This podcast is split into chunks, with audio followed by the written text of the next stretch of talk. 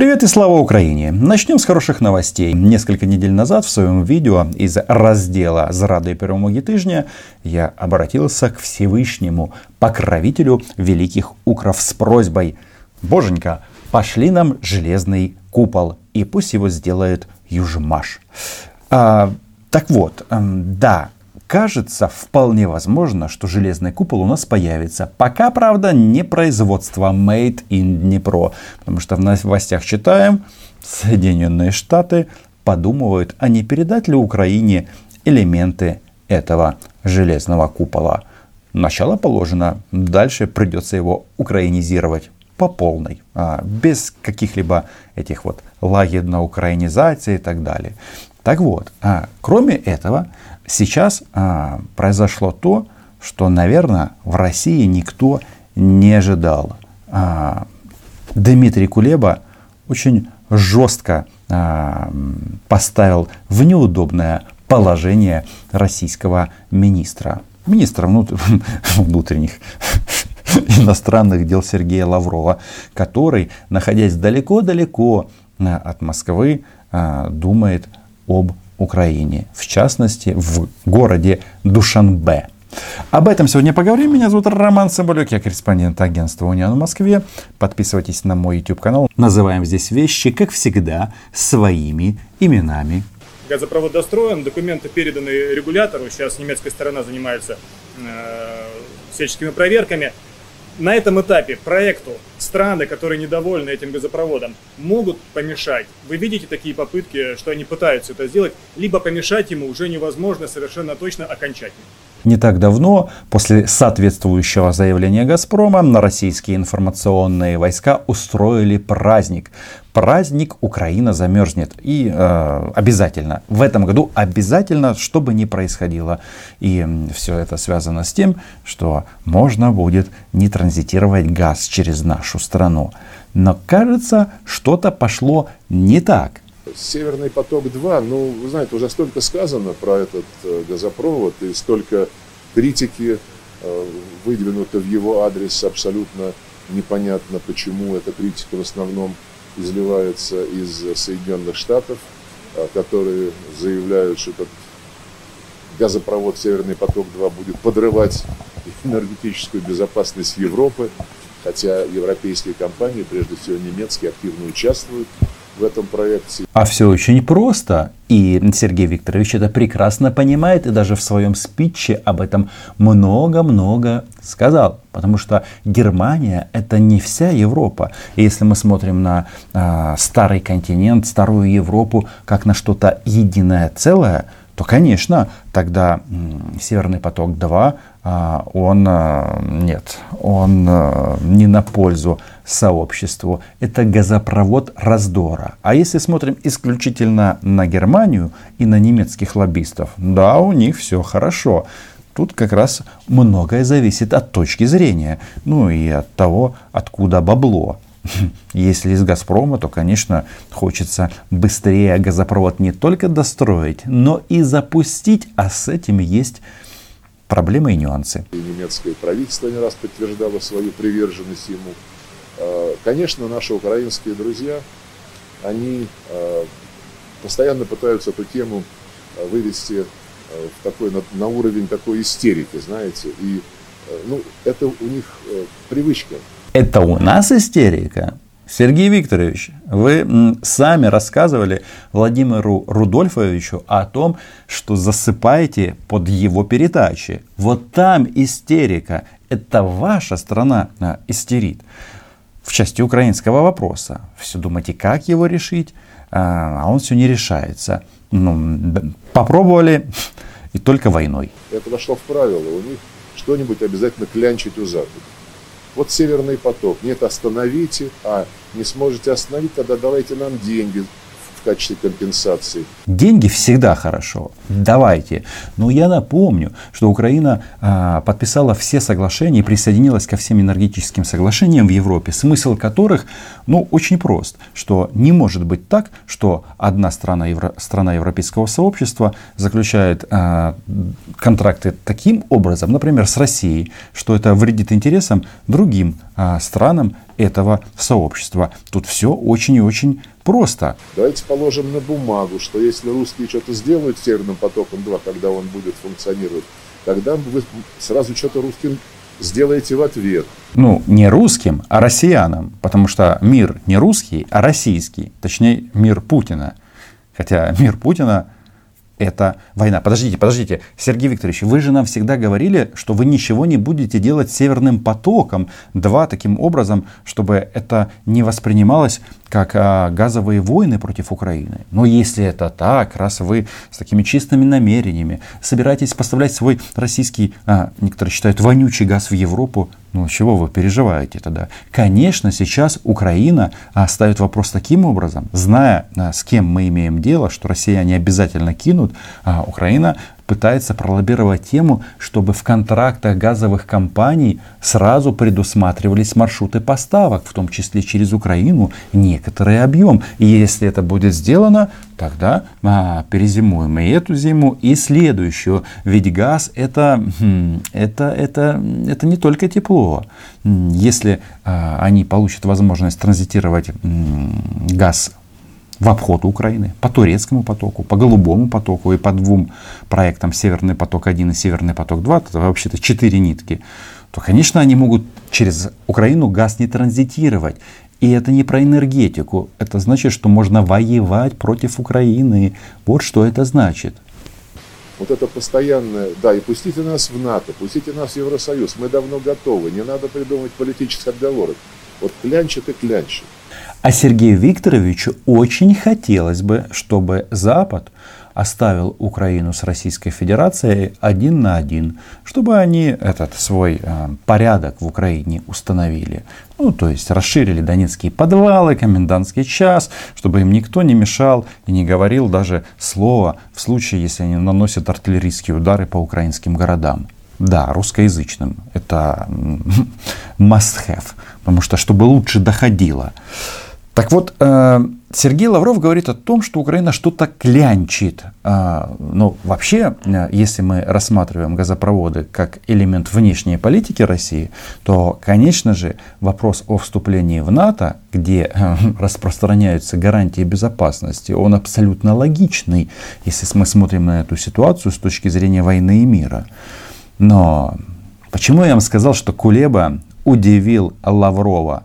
И Сергей Викторович, очевидно, самое главное, еще не прочитал. Не принесли ему еще газету Independent. Потому что Дмитрий Кулеба сказал следующее. Украина больше не верит обещаниям Запада. Ничего себе. А, что получается?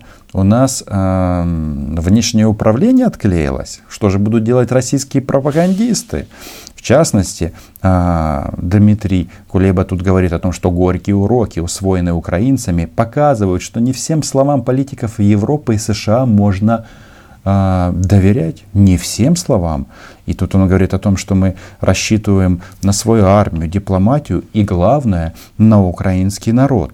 А, по мнению министра иностранных дел Украины, нам очень много рассказывают о том, что мы не соответствуем каким-то критериям, и, в общем, что Украину под эти реформы просто подвесили за эти реформы и говорят, не будет реформ, не будет евро и евроатлантической интеграции. Ну, я не знаю. Я здесь, конечно, с Кулебой не совсем согласен, потому что если бы с реформами все так было хорошо, то не было бы вот таких прекрасных сообщений, от офиса президента Украины. Например, Зеленский собирает послов G7 и судей за блокирование судебной реформы. Ну, как же так? А, давайте все-таки судебную реформу проведем, все выдохнем, все скажут, что да, это идеально работающая система, а потом скажем, эй, товарищи в Брюсселе, вы что там оборзели? А, где этот а, наш билет на вступление в Альянс и Евросоюз. Ну, логично. Страна должна, наверное, все-таки иметь какое-то свое достоинство. Народ украинский с богатой историей, он заслуживает того, чтобы э, все-таки он был созидателем, а не просителем, с постоянно вытянутой рукой. Может быть, это сигнал?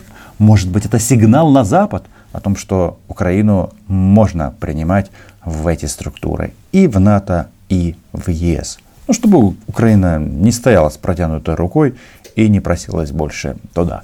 Хотя понятно, что это займет некоторое время, возможно, годы, возможно, даже больше, чем годы. А, поэтому у нас, как вы знаете, все, работы все завершены. Сейчас идет процесс получения необходимых разрешений от немецкого регулятора. А, процесс, как выясняется, по Э, немецкому законодательству не быстрый, по 4 месяца, так что то есть начало 2022 года. То есть как минимум до конца этого года Северный поток-2 работать не будет. Это очень хорошо. А дальше посмотрим. Хотя мое мнение вы знаете, что нужно строить свою жизнь таким образом, чтобы э, жить припеваючи, без российского транзита. На вопрос безопасности он остается. То есть экономически все это организовать несложно, а вот с точки зрения безопасности тут э, гарантии кто дает? А, Збройные силы Украины кто? Я не сомневаюсь, что продолжатся попытки на этот э, газопровод нападать, и хотя э, вот так наиболее рьяно против него выступает меньшинство, но это меньшинство агрессивное. Это прежде всего прибалты, Польша по понятным причинам, ну и еще несколько стран Евросоюза, э, которые просто руководствуются антироссийскими своими э, мотивами. Интересная закономерность, что такую позицию, а, которую Лавров характеризует как русофобское меньшинство, занимают страны, которые граничат с российским, российским государством и страны, которые когда-то были оккупированы российским государством. И это не совпадение. Конечно, таким государствам, как Испания, это же Франция, э, не знаю, Португалия, для них многие вопросы, вопросы безопасности, э, с которыми сталкивается та же Польша и страны Балтии, в, если мы говорим о странах Европейского Союза и НАТО, они не совсем понятны.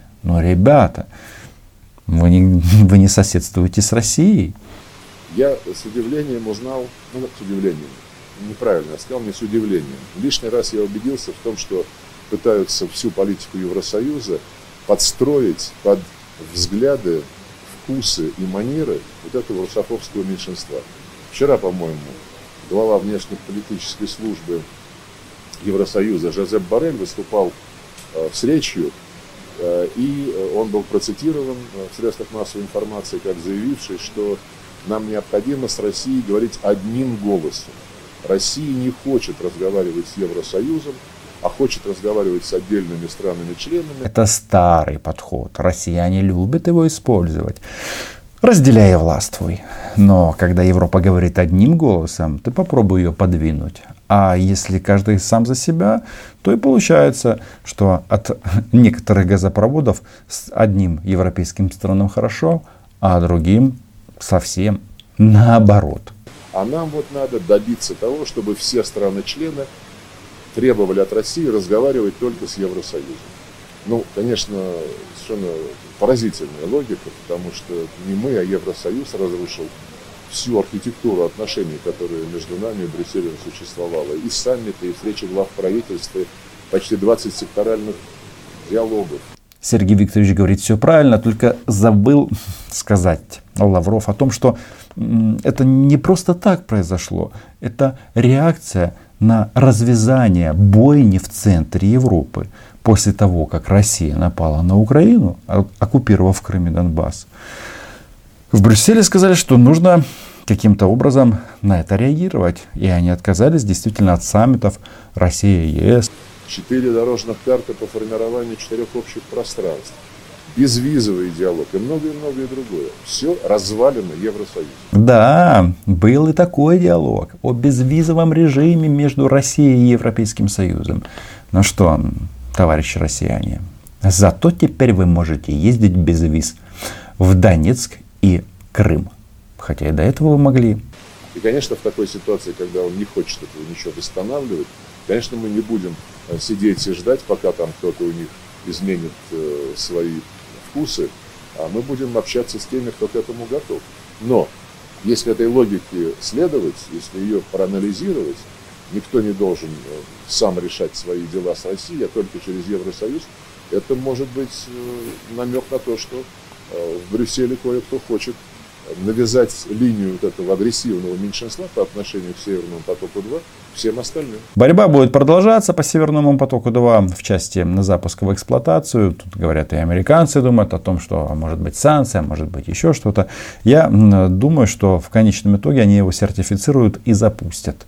А дальше посмотрим. Но факт остается фактом, что российские газопроводы это не коммерческие проекты. Или не так, не только коммерческие проекты.